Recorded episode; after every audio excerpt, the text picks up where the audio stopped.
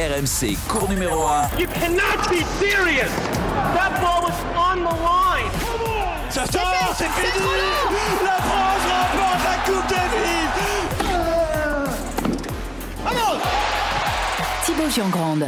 Salut tout le monde, comment ça va? Bienvenue dans cours numéro 1, le podcast tennis d'RMC, exceptionnellement dispo un mardi, deuxième épisode cette semaine consacré aujourd'hui à la victoire historique de Caroline Garcia au Masters. N'hésitez pas à vous abonner au podcast justement pour ne pas manquer ce type de numéro exceptionnel.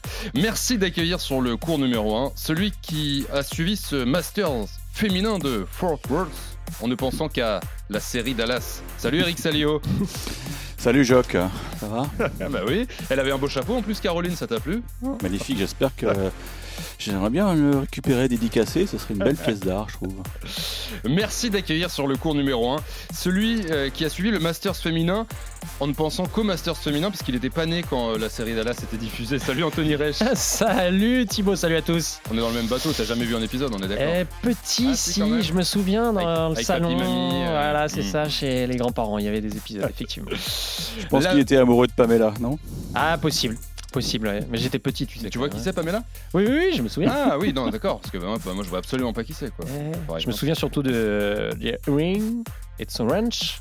Hmm. Voilà. Bravo. La meilleure des meilleures, messieurs, dames, et on parle tennis, est française. Caroline Garcia a donc remporté le Masters 17 ans après la pionnière Amélie Mauresmo. Garcia, 29 ans, fait une entrée remarquée dans l'histoire du tennis français.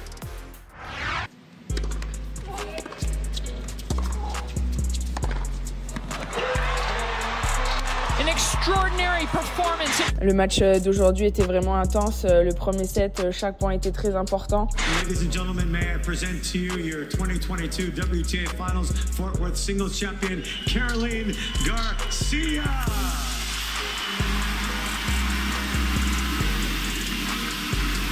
Euh, je savais ce que j'avais à faire. J'avais un plan de jeu qui était clair. Euh, techniquement, j'étais j'étais bien, bien prête. Mais je suis vraiment super contente d'avoir été aussi solide et, euh, euh, d'être allée chercher ce match. Caroline Garcia, victoire euh, autoritaire cette nuit, 7-6, 6-4 en finale au Texas, hein, vous avez reconnu l'accent du speaker, contre la Biélorusse Sabalenka. Eric, jour historique pour le tennis français. Elle rentre à quelle place là dans l'histoire comme ça avec cette, cette victoire, cette semaine fantastique pour toi? Elle arrive où là? Euh, Dans quel sens la... Bah, Est-ce que c'est, tu vois, euh, Garcia qui remporte le Masters, c'est un, un truc dont on se souviendra euh, comme d'autres moments du tennis français, comme il n'y en a pas tant que ça finalement, je sais pas, c'est un top 10, Bah, top c'est- 5 c'est- Oui, euh, tu vois on, on dit tous que c'est le, le cinquième grand chelem, même si euh, il a ses particularités, puisque c'est une compétition qui se déroule sur une semaine avec le droit de perdre, et c'est exactement ce qui lui est arrivé, puisque euh, lors de son deuxième match, elle a perdu face à Iga Swiatek, et c'est- ouais, c'est la beauté du, du, de, cette, de ce format. euh, tu peux te refaire, tu peux te refaire la cerise, et ça avait déjà été le cas avec Amélie Mauresmo, qui avait perdu en poule euh, à Los Angeles face à Marie Pierce, et elle avait retrouvé Marie. Là, euh, Caro n'a pas retrouvé euh, une adversaire qu'elle avait joué en poule. C'est c'est surtout, je pense, alors il paraît que je me suis fait reprendre dans le Moscato Show, on m'a dit ça, c'est parce que ce matin j'ai dit que c'était un toboggan, alors on va dire que c'est un tremplin pour l'avenir, c'est un tremplin, oui, parce que, mais moi tu vois, pour moi le toboggan c'est aussi les fameux toboggans dans les, Ah dans oui. les grandes fêtes foraines où tu Ah oui. montes et puis tu montes très Ouais. très haut. Ouais. Mais bon, visiblement au Moscato Show, euh, ils, sont plutôt restés au bac à sable, c'est le petit toboggan des, des parcs. Bon, ok, Oui. j'accepte, j'accepte. Bon, Non, ça mais bah, moi, ça vaut pas un grand chelem. On est tous d'accord là-dessus. Ouais. Mais euh, c'est peut-être euh, les prémices d'un futur grand titre. Et, et là, on va en reparler d'Amélie Mauresmo, évidemment. et on l'espère et, et on en parlera euh, tout à l'heure. Toi, Anto, tu, tu la places sous cette performance. euh, bah, tu vois, déjà, regarde tout bête, mais toi, tu es plus jeune que- qu'Eric. le tennis féminin français, bon, euh, depuis une, une- une Bah, vingtaine, une petite trentaine d'années, euh, vingtaine d'années, là. Oui, bah, on a vu quand même dans les années 2000, euh, début des années 2000, Marie Pierce, euh, ensuite Amélie Mauresmo, numéro 1 mondial, qui gagne le Masters, qui toutes les deux gagnent des grands chelems. Et c'est vrai qu'après, on a attendu Marion Bartoli, puis depuis plus rien. Mm. Ça a été un peu le néant. Et c'est vrai que Caroline Garcia bien, vient rompre un peu tout cela. Je suis assez d'accord avec Eric. C'est, c'est le cinquième grand chelem. Alors effectivement, il y a cette faculté, cette possibilité de Néanmoins, euh, on est en présence des huit meilleures joueuses du monde sur la saison.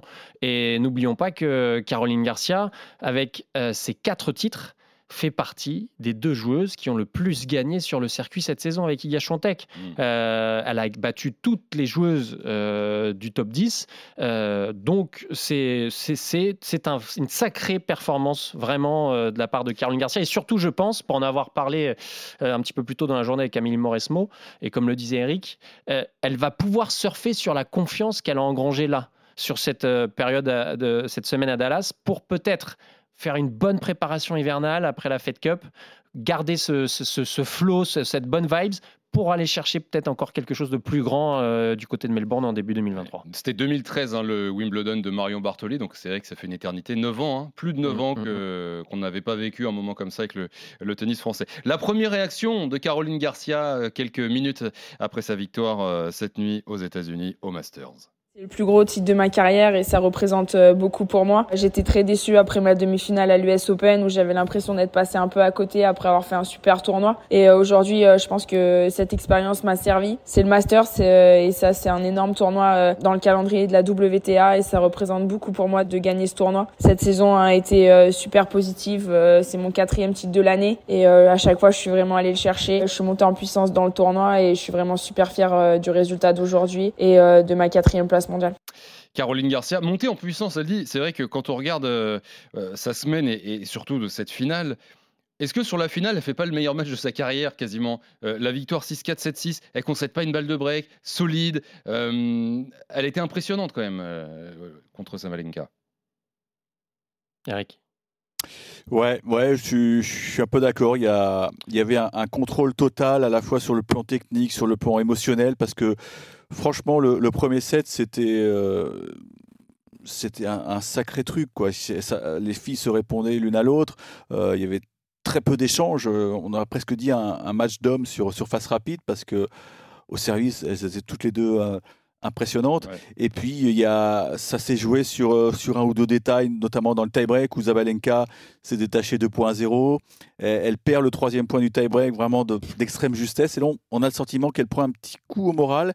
Et puis, euh, les, hum, la Bélarus est retombée un peu dans ses travers parce que c'est vrai que moi, je l'avais dit en présentation, c'est une fille qui est très émotive. C'est une fille qui, en début d'année, euh, était moquée par tout le monde parce qu'elle savait plus servir. Mais quand je dis elle savait plus servir, c'était la vérité. Elle avait perdu euh, le geste, euh, c'était n'importe quoi. Et Comme elle a bossé dessus, elle a bossé dessus, et ça a tenu, mais c'est marrant. Et c'est par le service que- qu'elle a fauté, parce qu'elle commet deux doubles fautes fatales Mhm. dans ce tie-break. Ça offre le set à carreau, ça la libère totalement, mais et derrière, euh, elle break d'entrée, et puis euh, elle tient ses services. Mais le match le plus compliqué pour Caro, incontestablement, c'était celui contre Kazakhtina, parce que là, c'était c'était tout ou rien. Ouais. Ça se joue à un tie-break, parce que si elle perd C'est- ce match contre de finale, Kazakhtina, hein. Mm. voilà, elle termine l'année 8 mondiale. Et là, elle est 4 mondiale. Et je vous, avec la je vous file possibilité de grimper. Ben, elle sera numéro 2 très vite. Ça, Ouais, ça, bien je vous le dis tout de suite. hein, Après, moi, j'ai j'ai beaucoup aimé aussi le, la demi de Caroline Garcia face à Sakari. Alors, 6-3, 6-2. 6-3, 6-2, euh, où on a vu des séquences de jeu euh, qu'elle a produites hein, pendant ce Masters, mais j'ai trouvé qu'il y avait une telle fluidité dans ses retours volés, dans, son, dans ce, ce jeu spectaculaire, cette prise d'initiative, cette prise de risque. Alors oui, le dur indoor est certainement le- la surface la plus appropriée au jeu de Caroline Garcia, mais c'était magnifique, c'était spectaculaire. Et honnêtement, quand on la voit jouer comme ça, on a l'impression que vraiment, vraiment pas grand monde ne peut l'arrêter. quoi. Ouais, et puis surtout, quand, quand tu la vois jouer comme ça, tu te dis là, c'est vraiment un truc super rodé. Elle est bien, elle est là, il y, a un- y a un plan avec son coach. Mais il n'y a pas de coach. C'est ça, tu dis. et, tu dis alors il y a bah plus non, de coach. Pas du tout, parce qu'il y a une semaine euh, terminée Ouais, ouais, ouais. euh, avec Bertrand Perret. Euh, on en sait plus d'ailleurs là sur la structure. c'est qu'est-ce qui va se passer? Bah, ce qui est sûr, c'est qu'aujourd'hui, elle est toujours euh, avec euh, Laure Le Goupil, sa physio. Il y a son papa, qui est, qui est Louis-Paul, qui est toujours là, évidemment, puisqu'il avait ce rôle un peu plus de manager, on va dire, qu'il avait reculé. Mais il est toujours là, évidemment. Donc, euh, pour l'instant, il n'y a pas d'officialisation sur une nouvelle structure. Euh, on en parlait dans un des numéros précédents. C'est vrai qu'elle avait déjà un peu pris son envol par rapport à son père, euh, Caroline Garcia, en allant chez, en, en Espagne, bosser pas mal avec Gabi Urpi, euh, qui, a, qui a entraîné au niveau de la, de la Fed Cup. Donc, euh, il y, avait déjà une volonté d'indépendance par rapport à son papa, de trouver un autre discours. Est-ce qu'elle va vouloir conserver ça? Ce qui est sûr, c'est qu'elle a acquis euh, une connaissance de son tennis, une assurance dans ce qu'elle fait, dans ses schémas, qui est différente des années passées. Et on a l'impression que ça, maintenant, c'est acquis et ça ne peut plus revenir en arrière. En tout cas, dans sa confiance en son jeu. Est-ce que ça veut dire qu'il faut repartir aux racines et être, à- être à nouveau seulement entraîné avec son père ou encore un regard extérieur? On va le savoir assez vite, hein, je pense. Eric, t'en Alors, penses quoi? je, Ouais. je vous corrige un petit peu parce qu'elle n'était pas toute seule à. Non, non, à non, il y avait du monde. Non, non, mais elle a fait quand même appel à Juan Pablo Guzman, qui est un technicien argentin, avec lequel elle avait déjà travaillé. Donc, parce qu'elle avait senti, au moment où elle a appris la nouvelle de plein fouet que Bertrand Perret euh, cessait la, la coloration, elle avait senti qu'elle ne pourrait pas s'en sortir toute seule. Donc, elle a appelé en catastrophe ce, ce technicien, c'est un ancien joueur d'ailleurs, Guzman. Euh, C'était le, le, le- le barbu, le moustachu que vous voyez sur les, les écrans si jamais vous avez regardé les parties. Donc, euh, lui, il est venu un, peu- un- un petit peu en, en pompier de service, mais il la connaissait déjà parfaitement.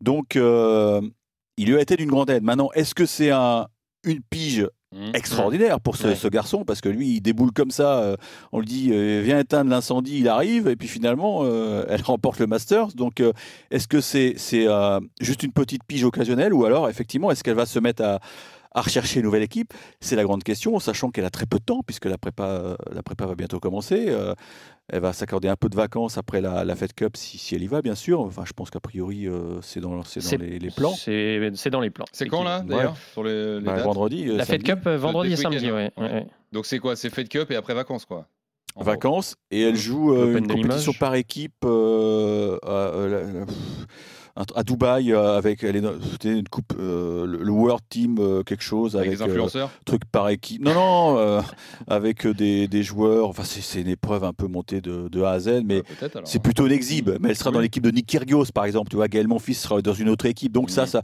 c'est fin décembre.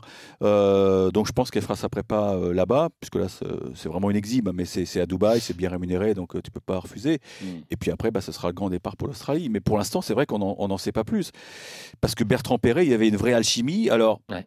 est-ce qu'est-ce qui s'est passé? On n'en sait pas, pas beaucoup. Euh, ce que moi, je peux juste vous dire, c'est que quand j'étais à l'US Open, Bertrand Perret n'avait pas le droit de s'exprimer auprès de la presse. C'était une décision de, de Louis-Paul qui voulait que, que Caro soit la seule habilitée à, à prendre la parole. Et pourtant, euh, et on l'avait expliqué aussi dans un podcast, euh, Benito Barbadio, Pérez Barbadio, qui est, la- l'attaché de presse de Rafa Nadal, travaillait pour Caroline Garcia pendant, pendant l'US Open. Il avait essayé, parce qu'il comprend les attentes des médias, euh, Benito, il avait essayé de voir du côté de Louis-Paul, parce qu'on s'est dit, Benito, quand même, elle arrive en demi, on a besoin d'autres interlocuteurs. Mm. Et puis il, est revenu- il était revenu vers nous en disant, bon les gars, il faudra faire sans, c'est Mm. non négociable. Donc, euh, est-ce que Bertrand Perret, à un moment, on a eu un peu marre de qu'on le muselle? Je ne sais pas si c'est le terme exact, peut-être. Est-ce que Louis-Paul, euh, qui n'était pas euh, à Cincinnati et quand il est arrivé à New York, s'est montré peut-être euh, plus pressant Je ne sais pas. Il y, a, y a plein de choses. Est-ce que Louis Bertrand Perret a demandé une augmentation qui a, qui a affolé Louis-Paul On peut Bon, tout imaginer, oui, je ne sais pas. En tout cas, ce qu'il faut, euh, le CV, enfin la lettre de motivation du prochain, c'est euh, bien savoir entraîner et, et pas trop avoir envie de parler, en tout cas. Euh, la suite, c'est sûr que, bon, on se projette, on est tous très heureux, on est là aujourd'hui grâce à cette victoire de Caroline Garcia, mais l'appétit vient en mangeant. Anthony, tu parlais tout à l'heure d'Amélie Mauresmo que tu as pu euh, avoir, tu as, pu l'appeler tout à l'heure. Euh, on le disait, la seule française à avoir remporté le Masters avant Caroline Garcia. Et tu lui as demandé euh, si l'année qui arrive pour Garcia, l'année 2023, ça pouvait faire comme l'année 2006 de Mauresmo, parce que Mauresmo a gagné le Masters en 2005 et 2006, victoire à l'Open d'Australie et victoire à Wimbledon. La réaction d'Amélie Mauresmo. Le Master, c'est évidemment une compétition très difficile à remporter. Je dirais que c'est quand même moins difficile à remporter qu'un grand chelem pour deux raisons. Probablement la première, la plus évidente, c'est que tu as droit à l'erreur. Et la deuxième, qui est probablement moins évidente, c'est que tu es sur une semaine au lieu de deux semaines. Donc euh, là aussi, euh, quand tu gamberges un petit peu, etc., la gestion sur une semaine, elle est plus simple que sur une quinzaine. Mais au-delà de ça, effectivement, elle a le potentiel pour aller chercher un grand chelem, ça c'est sûr. Et maintenant que physiquement, malgré tout, ses pépins sont quand même, j'espère, euh, derrière elle, elle n'a pas l'air usée du tout c'est vrai physiquement, à ce moment-là, euh, le champ des possibles est large. Bon, le potentiel, c'est vrai qu'on le savait même avant ce Masters. Euh, bon, on a vu son été, son US Open, la demi-finale. Est-ce que vous pensez, les gars, Anthony, euh, Eric, que là, c'est peut-être le déclic de se dire, OK, le, cinquième grand chelem, comme on dit, euh, il est dans la poche, je peux aller gagner les vrais maintenant sur deux semaines? Oui, oui, je pense que c'est le déclic. Euh, ce, qui est, ce qui est sûr, et moi je trouve que c'est un indicateur très intéressant. Dans, après son titre, elle a dit qu'elle était passée à côté de sa demi-finale. Ouais, Ça veut dire que- elle a pris une raclée. ouais. Voilà, ça veut dire que mentalement, euh, Caroline Garcia se sent prête à aller plus haut et qu'elle elle pense aussi en être capable dans le jeu. Mm. Donc, avec cette confiance de, du Masters, on peut très bien imaginer une, un début 2023 incroyable. Et surtout, euh, rappelons-le, elle n'aura quasi pas de points à défendre début 2023 puisque c'était une période de cette saison où elle a été blessée, elle s'est fait opérer. Donc, elle peut vite, vite, vite engranger des points qui feraient que, par exemple, elle pourrait être deux euh, numéro 2 mondial assez rapidement et avoir des tableaux peut-être encore plus ouverts pour aller chercher des titres. Eric. C'est clair que euh, ce qui change aussi, c'est le regard des autres filles. Parce Ouais. que, voilà, maintenant Garcia, on sait qu'elle peut aller en chercher un gros. Et ça, c'est ce que toutes les filles vont penser. Euh, et maintenant, elle sait, euh, évoluer en très très haute altitude parce que la gestion émotionnelle du match cette nuit, franchement, c'est un petit chef-d'œuvre. Mm. C'est un petit chef-d'œuvre. Et, et ce que n'a pas su faire Zabalenka, parce que Zabalenka, finalement, elle fait pas une année exceptionnelle, elle n'a pas beaucoup gagné. Et le fait que Caroline ait brandi le trophée à, à à Varsovie, Mm. à Cincinnati, mais ça te donne des Mm. ailes incroyables. Tu sais, Il y a, il y a tu les ailes de sa célébration aussi. que- Bien faut- sûr, Fly with. Caro. Bien sûr. Et non, mais c'est vrai, mais tu. Et- Pour, pour les autres filles, maintenant, Gar- Garcia devient une fille qui peut gagner un chelem. Et peut-être qu'elle est maintenant peut- peut-être même plus dangereuse qu'une fille comme On Jabber qui, pour les autres filles, est une fille qui bloque sur le- Mm. final. Donc tu vois, ça, ça, ça change tout. Et pour elle, et pour les autres filles. Et puis effectivement, Anthony l'a dit, elle sera tête de série 4 à, à Melbourne. Donc ça veut dire un tableau, bon, même s'il n'y a pas vraiment de hiérarchie Mm. chez les filles. hein, euh, Oui. et, euh, tu peux très bien prendre une, une très forte au, au troisième tour, mais bon, euh, c'est toujours mieux d'être tête de série numéro 4. Bon, après, euh, Amélie l'a dit justement, un grand chelem, euh, c'est très long. Hmm. Tu peux jouer un match euh, sous 40 degrés, surtout en Australie. Après, tu vas jouer euh, en night session. Il faut vraiment s'adapter à, à toutes les conditions de jeu. Mais si la surface est suffisamment rapide, ce qui est plutôt le cas à Melbourne, elle a évidemment le profil pour aller chercher le, le truc. Et puis, et encore une fois, si on regarde les favorites pour le prochain Grand Chelem, évidemment, on pense à Iga Swiatek, la numéro 1 mondiale. Mais on l'a déjà merci, dit. euh, parenthèse à Sabalenka quand même de, Ouais. de l'avoir sorti en demi. hein. Et on l'a déjà dit dans, dans, dans cours numéro 1, mais Iga Swiatek, elle a montré des failles cette année. Et alors peut-être qu'en 2023, il y aura encore moins de patronnes et il y a peut-être Mm. une place à aller chercher. Euh, et Caroline Garcia, pour avoir échangé avec elle juste avant son départ pour Dallas, quand elle partait de, de Mexico, euh, elle était euh, super sereine, quoi, super sûre de ses bases. me- alors qu'elle avait eu du mal, elle me l'avait, confié, elle avait eu du mal à digérer l'après US Open. Mm. Et ça s'est vu, puisqu'elle avait eu, elle avait eu des 3-4 semaines un peu désertiques en termes de résultats. Ouais. Et, ben, et, et Amélie Mauresmo le disait très justement aussi, elle est à une période de sa carrière où elle a digéré, elle maîtrise son tennis, elle maîtrise ses acquis physiques, elle est beaucoup plus fit, beaucoup plus réactive, Mm. et, et c'est, c'est le- les, résultats sont là. Et en même temps, on a envie de se dire, on, on va terminer par ça, c'est vrai qu'elle a 29 ans déjà. Ouais, Euh, donc à la fois, il y a l'espoir de cette année 2023 qui arrive. mais il n'y en aura pas 50 non Et plus. oui, c'est ça. On a l'impression aussi qu'il y a plus de temps à perdre. Quoi. Maintenant, c'est presque, bon, pas 2023 ou, ou jamais, mais Non, non. faut y aller. Quoi. Oui, oui, il y aura plus de 10 saisons pour euh, Caroline Garcia, donc c'est vrai que c'est peut-être le timing parfait. Eric, un dernier mot? Non, mais c'est sûr que physiquement, c'est un avion de chasse, quoi. Bien Et, sûr. et parfois, je, je- quand je regarde euh, les, les- les profils de dos de d'Amélie et de Garcia, parfois j'ai du mal à les reconnaître.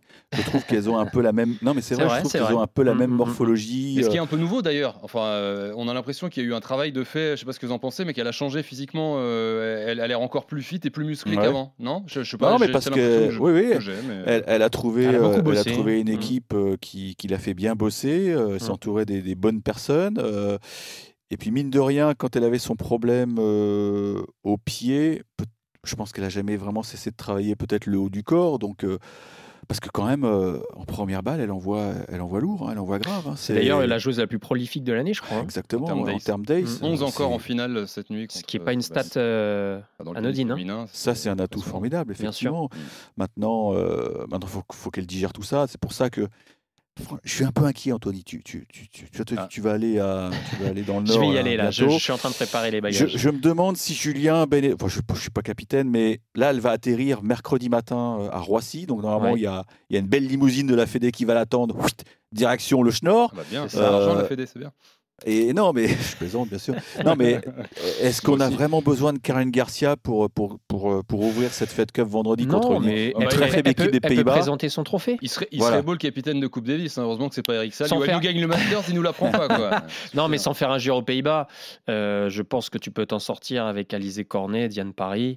Euh, pour Ouais, les simples, pour les matchs de simple ouais. quand même. Puis si jamais il y a le feu, tu la fais rentrer samedi, Voilà. Mm. Mm, mm, Mais non, mais tu, tu- il y a, euh, Thibaut, il y a toujours un risque de blessure. bien sûr. Dans quel état elle est là? Là, elle est aux anges, mais il y a une, y a une décompression qui est, qui est- qui est- qui est humaine. Quoi. À rigueur, tu n'as même plus envie de jouer au tennis, tu as envie d'être en vacances. Mais bon, c'est vrai qu'elle a des devoirs. Et ce match, il est piège. Ce- cette rencontre de Coupe parce qu'il s'agit comme de la survie de l'équipe de France euh, dans, Dans le mondial. Euh, bon, la chance, c'est effectivement qu'on joue des, des- des Pays-Bas qui sont très faibles parce qu'ils n'ont même pas leur numéro 1 à Rangsa russe. Donc, euh, Mhm. Mais je pense qu'au fond d'elle, elle a envie d'en être aussi parce qu'elle va, elle va présenter son trophée. euh, D'ailleurs, les filles de, de l'équipe de France, euh, j'ai entendu quelques vidéos, elles disent Viens, euh, on t'attend avec, avec la coupe. Quoi. Ça, ça va être un moment de partage exceptionnel. Maintenant, il faut, faut pas se tromper. Il ne faudrait pas qu'elle se blesse pour de bon parce qu'on va avoir besoin d'elle en, en janvier 2023 parce qu'effectivement, il peut, il, peut, il peut y arriver une chose merveilleuse à, à Melbourne. La sagesse euh, du vieux briscard face à la, la fougue des jeunes loups. Non, mais regarde, Alcaraz, il gagne l'US. Ouais, Ouais, Euh, le, ouais, le c'est vrai. capitaine espagnol, il l'a pas aligné le premier ouais. jour. hein. C'est vrai, c'est vrai. Bah, ça l'a pas Mais- empêché mais il a quand même joué. Mais il a quand même perdu contre Gilles Yassim. ouais. C'est ça. Euh, Eric Salio, Anthony Reich, merci les gars d'avoir euh, répondu Avec à l'appel de Dallas, l'appel du Allez, te Texas coucher, et Eric. de Caroline Garcia surtout. Merci au coach Arthur Robert en régie et merci surtout à vous d'avoir été là bah, une fois de plus hein, dans cet épisode Et, et spécial. merci à l'attaché de presse, je le cite, de, de Qui nous a bien facilité la tâche euh, ce Mm. matin parce que bon, on n'était Ouais. pas sur place. Et il y avait, Aurélien. le site, il y avait un seul euh, journaliste français, euh, Quentin Moinet d'équipe. Mais voilà, on a pu euh, vraiment travailler. euh, on le remercie. Très professionnel, on le, on le remercie Donc on lui et dit- il se reconnaîtra. On lui dit merci, on lui dit aussi bah, qu'il n'hésite pas à s'abonner s'il écoute le podcast. Voilà. une de plus, il rattrape pas l'épisode et il rattrape pas les remerciements pas, il est futurs. abonné, il est abonné. Merci, merci à tous. On vous souhaite une bonne semaine et, et à lundi prochain, cette fois, c'est sûr, Ciao. pour le retour de cours numéro 1. Ciao. RMC Cours numéro 1.